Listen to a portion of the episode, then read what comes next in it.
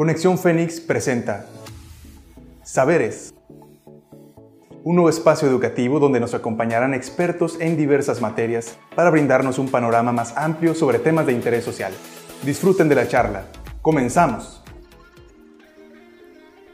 Bienvenidos, mi nombre es Karina Guadián y el día de hoy hablaremos acerca del impuesto sobre los salarios.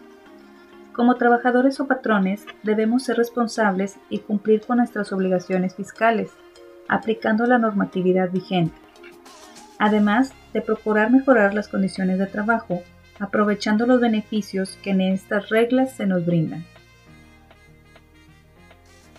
El trabajo es tan antiguo como los salarios. Para nuestros ancestros, el pago por un trabajo se realizaba en especie, dependiendo de la caza de animales o cosecha de alimentos. Se conocía como sila y donde el trueque era el medio de comercio. En la Edad Media surge el pago con monedas, donde los monarcas determinaban su valor y el salario. Fue entonces hasta la Revolución Industrial en el siglo XVII, con la expansión del comercio y la producción de mercancías, así como la introducción de las maquinarias, cuando surge la clase obrera y los primeros organismos y sindicatos a favor del salario, así como el concepto de jornada y salario mínimo. En la actualidad, contamos con leyes y reglamentos para vigilar el pago de salarios, como son la Ley Federal de Trabajo y su reglamento, así como las comisiones de salario mínimo y los sindicatos. Pero en esta época actual, ¿qué me obliga al pago del impuesto sobre mi salario? Pues es en la Constitución Política de los Estados Unidos Mexicanos, en el artículo 31, donde se establece que como mexicanos debemos contribuir al gasto público federal, estatal y municipal. Esto mediante el pago de los impuestos. Como ya analizamos, el salario o sueldo es la remuneración que recibió una persona por su trabajo por parte de aquella persona o empresa que se beneficia de su tiempo y de su esfuerzo. Existe el concepto de salario mínimo, salario base y salario diario integrado. Como salario mínimo es el establecido por los gobiernos, que es la cantidad mínima de pago que puede recibir una persona para vivir. En México se actualiza cada año y es la Comisión de Salarios Mínimos la encargada para determinar esta cantidad.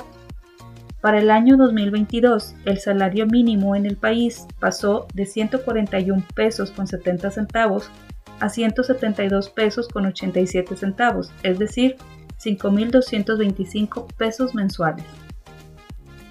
Sin embargo, con la intención de disminuir la migración ilegal a los Estados Unidos, el gobierno federal aprobó para los estados que se encuentran en la zona fronteriza un salario mínimo mayor. Este año pasa de 213 pesos con 39 centavos a 260 pesos con 34 centavos, que nos da una cantidad mensual de 7.914 pesos. Como salario base vamos a entender la remuneración asignada a un puesto de trabajo y que el trabajador puede sumar incentivos o aumentarla de acuerdo al desempeño de su actividad. Como salario diario integrado es el salario diario más todas las prestaciones que por ley corresponden a un trabajador. Se utiliza para registrar a los trabajadores en el Instituto Mexicano de Seguridad Social, IMSS, y para calcular algunas prestaciones establecidas en la ley. Si eres una persona contratada por una o varios patrones y recibes el pago en dinero de un sueldo o salario de forma periódica, es decir, semanal, quincenal, mensual, deberás cumplir con tu obligación de pago del impuesto sobre la renta. Para esto, deberás estar inscrito en el Registro Federal de Contribuyentes, conocido como RFC, en el régimen de sueldos y salarios. Esta inscripción la podemos realizar de forma personal en el Servicio de Administración Tributaria SAT o realizar un previo en su portal de internet www.sat.gov.mx y posteriormente concluir el trámite en las oficinas de la institución. En la ley del impuesto sobre la renta, en su título 4, que nos habla de los ingresos de las personas físicas, y es en el capítulo 1, en su artículo 94, en donde establece las obligaciones de las personas por recibir ingresos por salarios y en general por la prestación de un servicio personal subordinado. El artículo 94 nos menciona, se consideran ingresos por la prestación de un servicio personal subordinado, los salarios y demás prestaciones que deriven de una relación laboral, incluyendo la participación de los trabajadores en las utilidades de la empresa y las prestaciones percibidas como consecuencia de la terminación de la relación laboral, es decir, la liquidación o finiquito. Para estos ingresos, el artículo 93 de la Ley del Impuesto sobre la Renta nos establece ingresos exentos. Estos ingresos exentos recibidos por las personas físicas en el régimen de salario se determinan por un monto o un equivalente en UMAS. El UMA es una cantidad económica determinada por el gobierno que se utiliza para contribuir con las obligaciones o cuotas establecidas en dentro de la ley. En este caso, algunos ejemplos de ingresos exentos podemos tener las horas extras. Para un trabajador que está que recibe el salario mínimo, el total de sus horas extras dobles serían exentas y para los trabajadores con mayor sueldo serían exentas al 50% y las, y las triples se considerarían en su totalidad grabadas. En el caso de la PTU o participación de los trabajadores en las empresas, el artículo 93 establece que el monto exento es hasta 15 UMAS. Una UMA es equivalente a 96.22 pesos que para este ejemplo la PTU está exenta de 1.443 pesos. La gratificación anual o aguinaldo, 30 UMAS, en un monto exento de 2.886 pesos con 60 centavos. Un concepto importante como es la prima antigüedad, separación, retiro, indemnizaciones. En este caso nos exenta 90 UMAS por cada año de servicio. Es decir, 8.659 pesos con 80 centavos por cada año de servicio. Para calcular la retención o el impuesto, el artículo 96 obliga al patrón a realizar dicha retención por los pagos que se realicen a las personas físicas por sueldos y salarios. Además, en este mismo artículo se publican la tabla mensual de ICR que estaremos utilizando para hacer nuestro cálculo de impuesto. Además vamos a necesitar también la tabla de subsidio al empleo, que se publica en el artículo décimo de la misma ley. Para una persona física de ingresos por salarios, la tasa varía desde el 1% hasta el 35% de acuerdo a su nivel de ingresos. Estas tablas se publican de forma anual y las vamos a encontrar dependiendo del periodo de pago. Es decir, yo voy a encontrar una tabla por un salario diario, por un salario semanal, quincenal, mensual. Para calcular mi impuesto, lo primero que voy a hacer es determinar mis ingresos grabables y mis ingresos exentos. La diferencia entre esta se llamará base grabable. A esta base grabable le vamos a aplicar la siguiente fórmula. Base grabable menos el límite inferior de la tabla va a ser igual al excedente del límite inferior. Esta diferencia por el porcentaje sobre el excedente de la tabla será igual al ICR marginal. A este ICR marginal le vamos a sumar nuestra cuota fija de ICR, también de la tabla, menos el subsidio al empleo publicado también en la tabla que corresponde, y esto será igual al ICR por pagar o retener.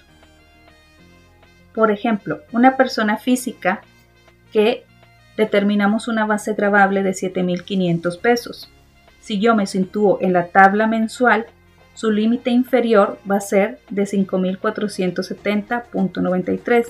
Entonces, 7.500 menos el límite inferior de 5.470.93 me dará un excelente un excedente del límite inferior de 2029.07.